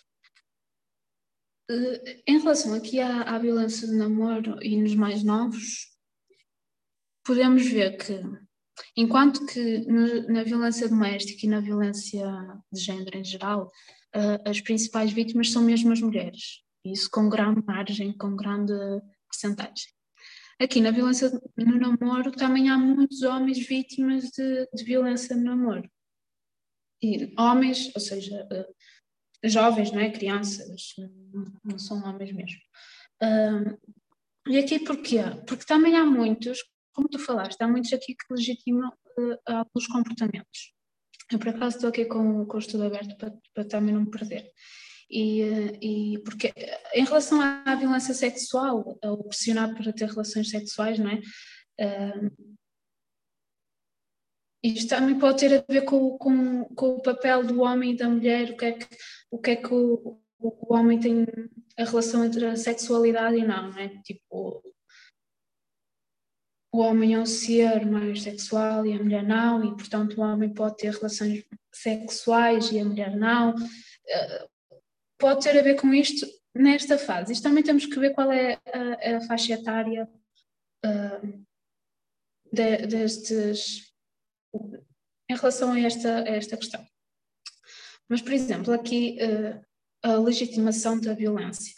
Aqui começando pela, pelo controlo 34% eh, legitima o controle e 19% eh, das mulheres, 34% dos rapazes legitima o controle e aqui só 19% é que legitima uh, o controle na parte das, das raparigas. Isto é importante porque, enquanto que a violência uh, uh, pressionar para ter relações sexuais é ao contrário, os rapazes é mais do que as raparigas, aqui no controle é ao contrário. O controle o que é que tem a ver? Tem muito a ver com dar a palavra passe, perguntar onde é que vai, que são comportamentos que as mulheres fazem, não é? O controle sobre o namorado e, e partilhar as palavras pazes e saber onde é que vai e, e uh, partilhar a localização que agora dá e tudo isso. E então, eu acho que aqui é por isso que uh, é, é, importante também ver que muitos dos rapazes legitimam muito tipo de violência e, e que não é, que, que, também sofrem, não é? Que muitos aqui na, na parte da, da vitimação, espera, ah, por sexo, não quero, não quero por sexo aqui da vitimação sexo. Estou à procura que isto não encontra. Está aqui.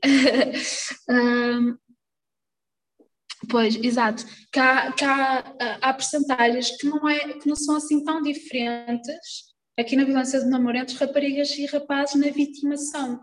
Ou seja, são tanto rapazes e raparigas que sofrem de alguns, de alguns indicadores. Por exemplo, o controle é um deles, que é muito perseguição também é, são, são, controle, são coisas muito, muito parecidas. Aqui a violência através das redes sociais então é igual, não é? E, e a violência física também é igual. Ou seja, aqui na violência de namoro há comportamentos que ainda são muito Uh, vitimação que ainda é muito igual entre homens e, e, raparigas e a legitimação, por acaso, ali é realmente há alguma diferença. Mas é preciso perceber porque é que estas crianças que ainda são tão novas já percepcionam assim estas relações, percebes? A mim faz-me imensa confusão crianças tão novas que eu na idade deles nunca, nunca tinha uma relação amorosa e eles já ter relações amorosas e já percepcionarem, já aceitarem e reconhecerem este tipo de comportamentos. Eu acho que é fundamental ter esta discussão, porque é que uh, uh, os jovens e as crianças, que são crianças, reconhecem e percepcionam estes tipos de comportamentos e, e têm e, e, e, são vítimas e legitimam estes tipos de comportamentos tão novos, de onde é que isso vem, não é? Claro que nós sabemos de onde é que vem dos estereótipos, das desigualdades, blá, blá, mas como é que é possível isto acontecer? Estás a perceber? Que eu às vezes fico tipo, uou, como é que... Porque eu percebo a violência doméstica, percebo as relações de poder, de onde é que vem. Agora, em crianças que, apesar de já ter alguns estereótipos de género, não é? Não têm os estudos, não são assim tão, tão formatados quanto isso, e mesmo assim já têm um, tantos comportamentos violentos. Eu acho que isso nem é mais grave do que, do que pensarmos na violência doméstica, como é que as crianças já têm estes comportamentos violentos. Exato. Mas se calhar não respondi à tua questão, mas pronto. não, não respondeste. Uh, isso do, do controle, por, por, acaso, também é uma questão que acho que é uma coisa que nós não vemos muito, uh, principalmente em raparigas, uh, sobre os namorados, porque eu vejo muitas vezes vídeos no TikTok que eu acho aquilo muito preocupante, que as, as raparigas fazem vídeos que acham que é normal. Por exemplo, se o uhum. namorado meter like numa foto de outra rapariga, acham que é normal uh, confrontarem o namorado com aquilo e acham que é normal, por exemplo, não deixar sair com os amigos ou uh, pronto, ter ciúmes dessas coisas que é preocupante porque são pessoas, uh, raparigas que, que, ainda são novas e, e rapazes, não é? Uh, que têm essa visão sobre o, o namoro, que é um controlo. E na questão das redes sociais, por acaso, a mim faz muita confusão porque há, certo, há certos casos, por exemplo, chamar o nome numa discussão, que eu ainda penso assim, se calhar é uma replicação daquilo que vem em casa, porque já é normal verem os pais a discutirem um com o outro e às vezes chamam o nome uns aos outros e então acham que aquilo é normal. Mas as redes sociais é um conceito mais novo, que se calhar não conseguem ver isso tanto nos pais, mas na, nas relações amorosas acham aquilo normal, já é um conceito é um conceito novo, mas já, já, já existe violência sobre aquilo. Sim, sim, sim. Uh, no TikTok eu também costumo ver eh, vários assim a acontecer, várias pessoas a fazer coisas que agora até era aquele de pôr o nome do namorado a tapar não sei o que, a ver se alguém clicava lá, qualquer coisa assim. Uh, há vários comportamentos assim e, e, uh, e agora com a pandemia, que certeza que vai haver estudos sobre isso, não é? Daqui para a frente, já deve haver alguns, mas vai haver mais. É, o que é que este confinamento vai, como é que este confinamento, eu acredito que vai aumentar a violência nas redes sociais na, e, e, através de, das redes sociais. A violência no namoro e a violência doméstica através das redes sociais. Acredito. Como é que, como, e como é que vamos combater isto, não é? Porque uh, o confinamento e estar obrigados a estar em casa e estar fechados e estar longe e não estar no ambiente, na rotina diária, vai fazer com que muita gente uh, tenha esgotamentos e que, que, que, que, vai ficar com ciúmes e que, que vai escalar a violência, não é? E, e, eu acho que é importante é refletir também o que é que a pandemia trouxe a estes jovens, porque os jovens foram, são aqueles que ficam em casa, não é? Porque as escolas fecham e, e têm que ficar em casa porque não têm aquela liberdade de ter com alguém e, e estão fechados em casa. E o que é que isso vai fazer? Um, nas relações amorosas dos. na violência do namoro, não é? Nas relações amorosas dos adolescentes, este confinamento, esta pandemia, esta obrigatoriedade de ficar em casa fechados, sem ter os amigos, sem ter uma rotina, uh, sem experienciar outras coisas, porque é um ano de vida perdidos para muitos, não é, tipo, não é igual, e, e eu acho que provavelmente para o ano estes indicadores da UMAR vão aumentar, se calhar, na parte das redes sociais e do controle e, e eh, por aí fora. Exato, até porque, assim, em contexto familiar ou uh, casado ou, pronto, de, de, de, habitação partilhada, já não é tanto por redes sociais, mas é como tu disseste, os jovens que estão privados dos amigos e de, o companheiro ou companheira que, que tiverem, uh, pronto, passa um bocado pelas redes sociais e acaba também por. Uh, isso é uma questão também que me preocupa, que é a exposição dessa violência, que às vezes pode ser em mensagem privada, não é? Mas, pronto, é um bocadinho a exposição dessa violência, normalização e, uh, e pronto, há, há mesmo maior controlo sobre alguém que está conectado a uma rede social do que uma pessoa que está uh, na vida real, entre aspas, não é? Uh, há muito mais, mais facilidade do, do agressor ou da agressora sim, controlar sim. a vítima por redes sociais do que, pronto, uh, fisicamente, pessoalmente. Sim, eu concordo nisso. Acho, acho mesmo que, que é isso, que há mais facilidade para controlar, para enquanto que na vida real há outras rotinas, há a escola, há outras coisas, há outras responsabilidades. Os jovens agora ficam fechados sempre em casa, não é como nós, mas um, que a violência do namoro também é na nossa idade, mas acho que é essa facilidade, esse aumento da, da violência nas redes sociais e, e ou, através de por mensagem, etc. Acho que, que, vai ser, que vai aumentar devido à pandemia e é importante estudar estes contextos, não é? Estas questões. Uh, queria só relembrar, quem está a assistir, que se quiser pode mandar uh, mens mensagem. Olha, eu esqueci-me eu esqueci completamente que está a pessoa já a assistir, eu só estou a falar hum. contigo. Uh, se alguém quiser fazer pergunta ou se quiser participar, Não. podem, podem Era fixe agora alguém falar. Sim. Alguém que fala.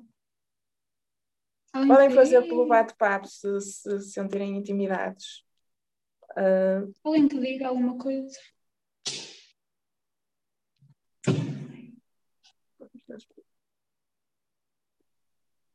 Olá, eu não gosto de silêncio, portanto vou fazer uma pergunta, ok?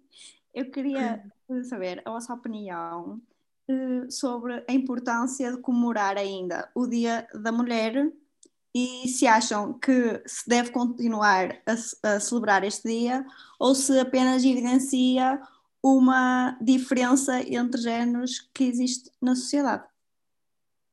Eu pensei muito nisto, portanto. Uh, não sei se queres responder tu primeiro, Celeste. Eu acho que sim. Uh, eu tenho o, o da TED, de 2019. Uh, a importância do Dia da Mulher, que é o Dia da Mulher é um dia de luta, é um dia político, não é um dia de. Não é um dia para oferecer flores, apesar de se poder oferecer flores, claro, mas não é só desejar um feliz Dia da Mulher. O Dia da Mulher é para relembrar toda a luta, toda a resistência que as mulheres passam todos os dias. Então, e, e respondendo à segunda. Anda um gato aqui todo marado.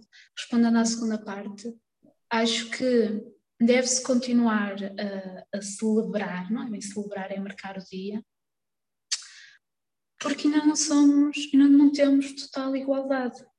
E ainda existe desigualdade de género, ainda existe violência de género, e a mulher ainda não é igual ao homem na esfera pública ou privada, e portanto acho que devemos continuar sempre a celebrar até sermos totalmente iguais, o que ainda vai demorar muito, não é?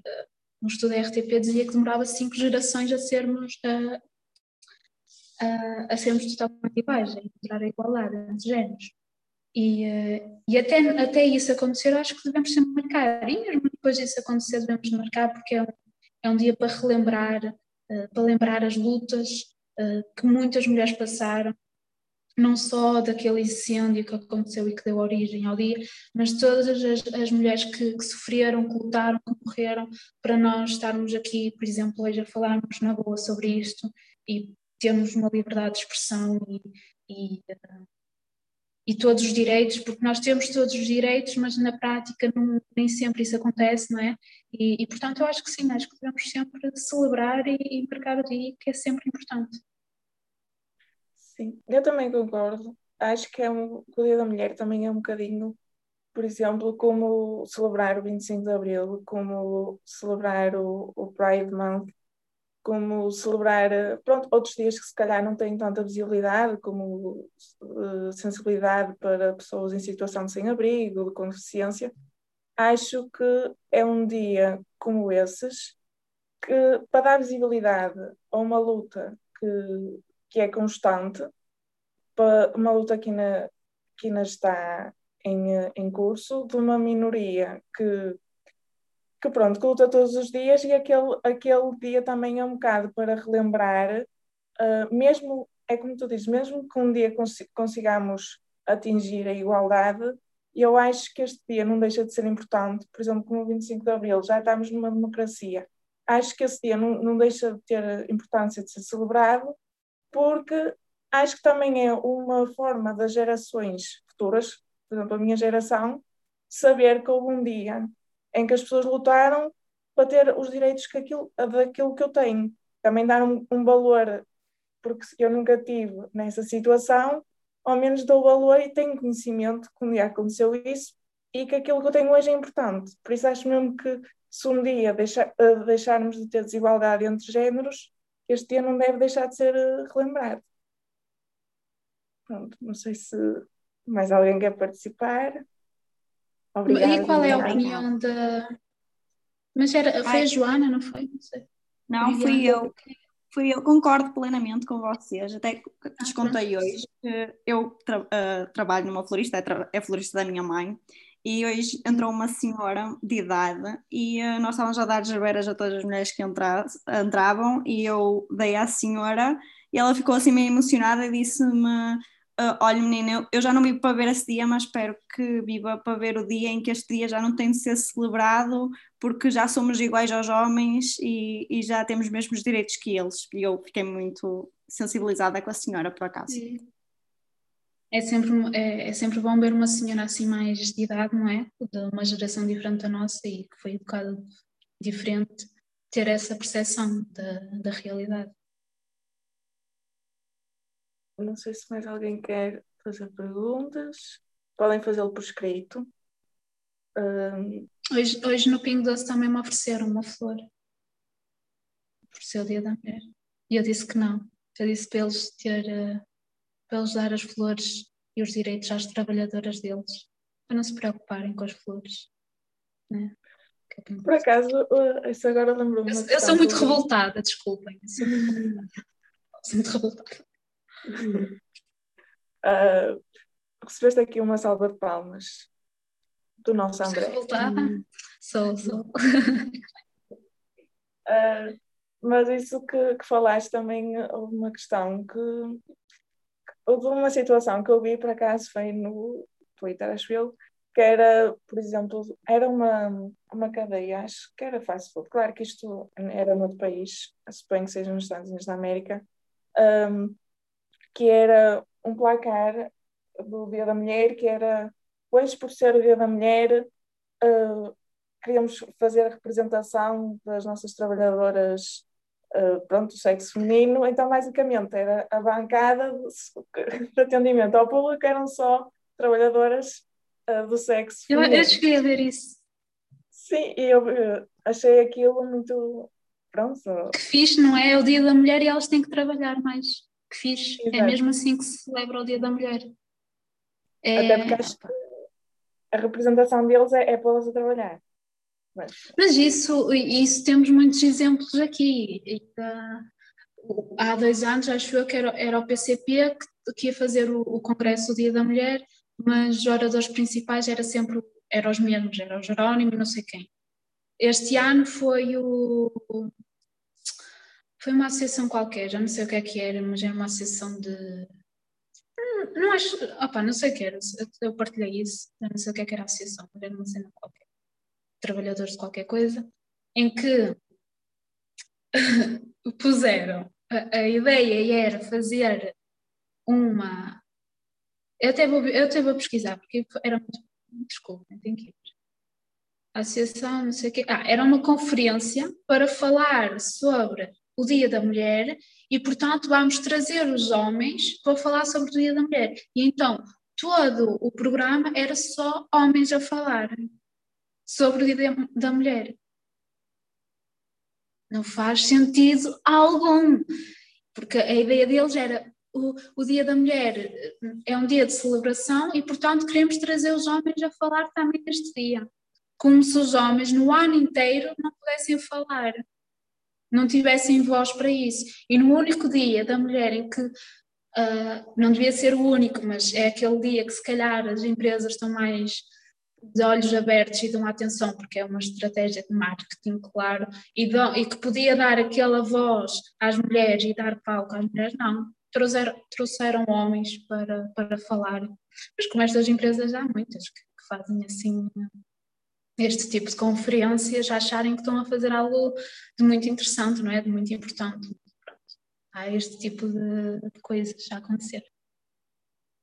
Sim, isso também acontece muito, por exemplo, em debates sobre racismo, que não tem nenhuma representação uh, de, uma pessoa, Sim. mas, mas pronto, não, não se percebe assim muito isso, porque é como, como nós também no, no último direito que tivemos com a Jéssica, ela disse que, que, pronto, tem que ser uma luta comum, que também os, os homens também têm que perceber que uma sociedade uh, feminista é uma sociedade que também defende os direitos deles.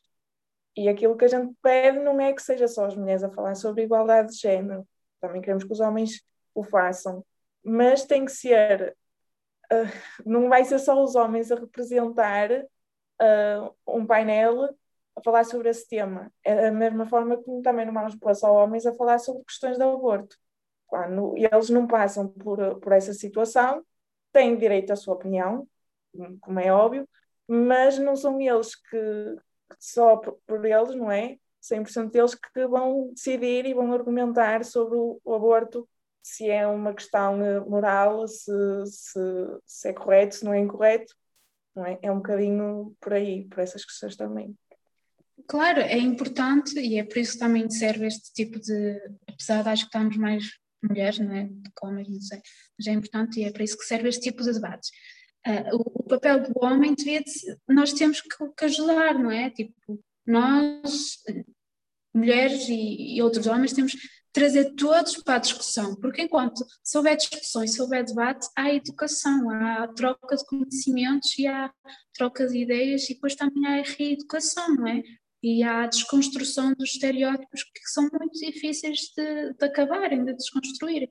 E eu acho que é só com, com o debate e com a troca de ideias que vamos lá. E isso às vezes é um bocadinho difícil de estar a ouvir homens a falarem do ponto de vista deles, e nós a tentar mostrar o nosso ponto de vista, e claro que há ali um, um choque de, de ideias e, e, de pensamentos, mas é só assim que, que eles, os homens que não estão que não nos conhecem tanto, não, não percepcionam tanto as nossas dificuldades, a nossa a, violência que nós sofremos, só assim é que eles vão começar a, percepcionar aos bocadinhos.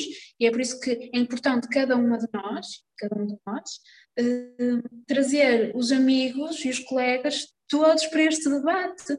Não interessa estar a partilhar uma, uma história muito bonita no Insta, a dizer Feliz Dia das Mulheres, se depois, quando o amigo faz uma piada machista, quando o amigo mostra uma foto uh, não consentida, não é? Não se diz nada, diz, está bem, olha-se para o lado, não interessa estar aqui a dizer que é muito feminista e que vai às lutas e tudo mais, se depois também não, não, não, não ajuda o amigo a desconstruir este tipo de, de comportamento, não é? Nós temos que fazer um papel de, de, educar à nossa volta e isso é muito fácil, é só haver conversa, é, é estar aqui neste, neste, nesta sessão, por exemplo, a conversar e, e, se tiverem homens, os homens é fixe eles virem aqui falar connosco sobre isto e, e perguntar o que, é que, o que é que nós sofremos e o que é que se passa. No meu trabalho, os homens disseram-nos mesmo que para eles, eles não tinham essa noção porque não acontece com eles não, eles não têm culpa, eles não são educados assim. Eles não, não tinham a noção que nós éramos tantas vezes apalpadas ou tocadas no meio de uma discoteca. Uh, mas acontece, não é? E eles pediram desculpa e disseram: não, não tenho, eu não tenho noção disto. Porquê? Porque não acontece comigo, não é? Eu não, não, não acontece comigo. E depois nós, nós temos este papel de educar, de falar e de de explicar o que, é que, o que são as violências e o que é as desigualdades também para todos, não é? Porque é realmente uma luta de todos, todos temos que ajudar. Neste caso, claro que os homens têm que nos dar uh, espaço para ter voz, não é os homens falarem por nós, porque os homens não sabem o que é que nós sentimos, não é? Como, por exemplo, eu não vou falar por, por uma pessoa negra, não vou falar sobre racismo porque eu não sofro de racismo, ou seja, não vou estar a falar sobre isso, não é o meu lugar de voz. Mas neste caso, os homens podem ser nossos aliados, não é? E, e a nossa geração tem que ser eh, assim, tem que começar a mudar de alguma forma tem que conseguir chegar a todos, aos amigos, aos colegas de, de turma, de curso, não é? Tipo, e, e perceber, olha, isto está errado e posso-te ajudar, ou então estou só aqui a apoiar, estou é, isto tudo, este dia e todas as desigualdades e o feminismo e tudo mais, é muito mais do que uma partilha no Facebook, um post no, no Insta, é muito melhor uh, no meio de uma, de uma conversa uh, chamar a atenção ao amigo que está a ser machista e sexista do que estar a partilhar muita coisa no Insta.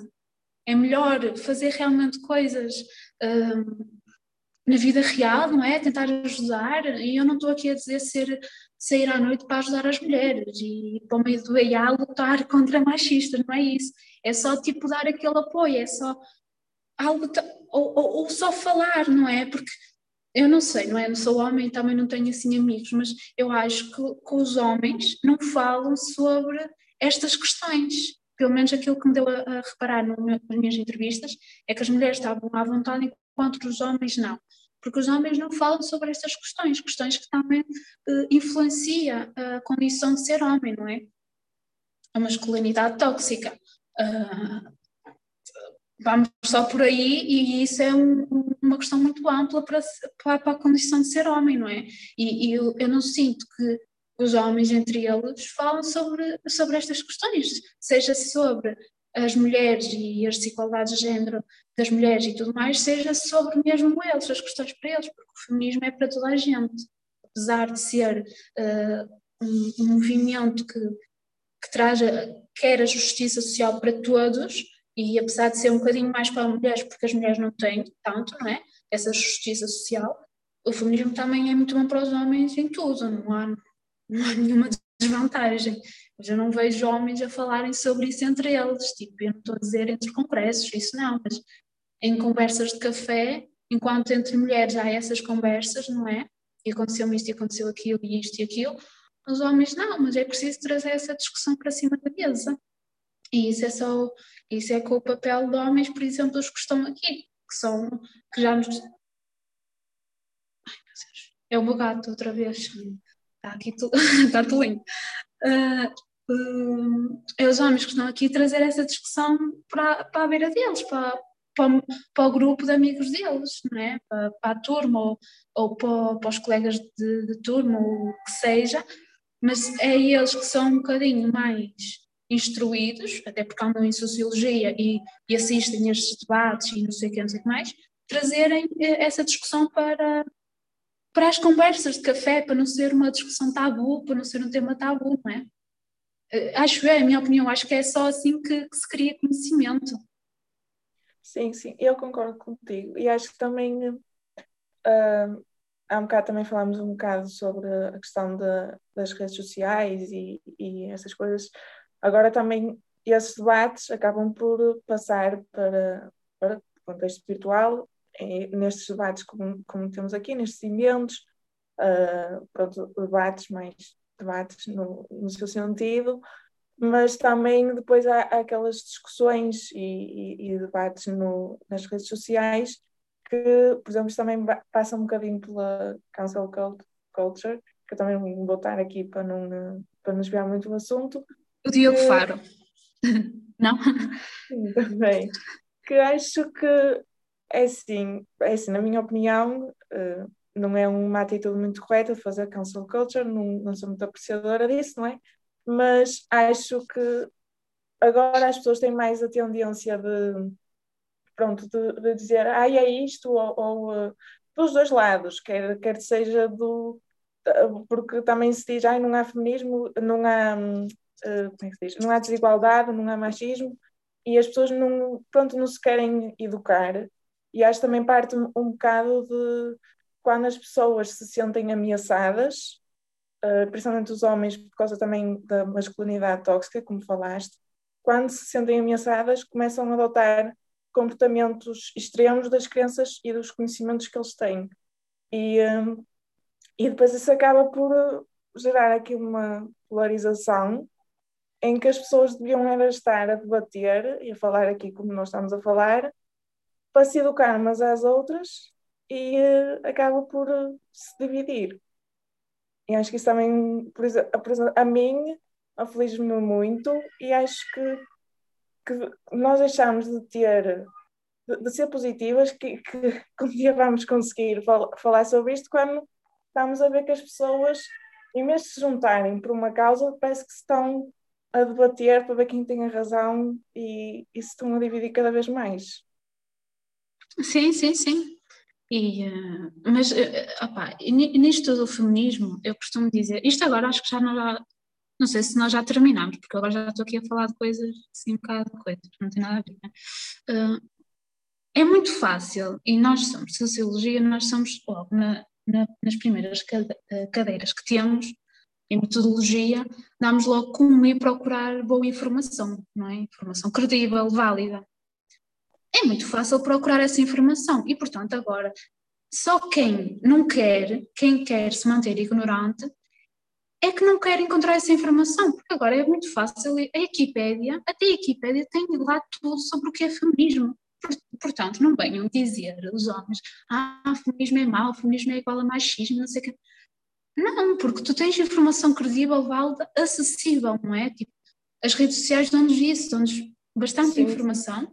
Claro que temos que saber um, procurar a informação credível e verdadeira e tudo isso. Mas nós conseguimos, nós sociologia, mas também qualquer estudante universitário consegue isso. Então eu fico, eu fico muito espantada quando encontro, uh, principalmente homens, mas também mulheres, mas homens, que me vêm falar sobre feminismo e uh, vêm tentar, uh, pronto, vêm tentar que eu tenho uma reação, estás a ver? Eu não tenho, mas tentar picar-me, não é? Para eu, para eu ver se, eu, se tenho se tenho mínima reação. E vem falar que o feminismo é isto, ou que o feminismo é aquilo, ou que já não é preciso, ou então quando eles tentam vir com o feminismo da terceira vaga, estás a perceber? O feminismo radical, vêm assim, aprendem os termos e vêm tentar uh, acharem-se muito inteligentes. E, e, e, e, para mim, eu acho é muito, opá, dá-me assim, wow, porque tu tens essa informação na internet sobre tudo, basta ir ler, perderes uma hora a ler artigos e sabes o que é o feminismo e tudo o que tudo da história do feminismo e tudo o que ele defende, não é? Então, acho muito irritante e frustrante quando não há esse cuidado à procura de mais conhecimento. Porque, por exemplo, eu não, vou eu não sei nada sobre medicina, eu não vou falar sobre medicina, não é? Mas eu, tanto como tu, somos de sociologia, sabemos um bocadinho de sociologia. E eu sei um bocadinho sobre feminismo, até porque eu estudei durante algum tempo isso, não é? Não é muito, mas sei um bocadinho. Então, quando vêm tentar falar comigo e dizer que o feminismo é errado, ou isto ou aquilo, eu fico muito frustrada porque eu penso, mas é tão fácil ir procurar essa informação, informação acessível, não é? Estamos num país de primeiro mundo, em que temos acesso a tudo, não estamos num país de terceiro mundo sem acesso à internet, sem nada. Tu aqui tens acesso a tudo, tens é pá, se entraste numa universidade, supostamente és um bocadinho inteligente, devias saber ler uma página da Wikipédia sobre algum assunto.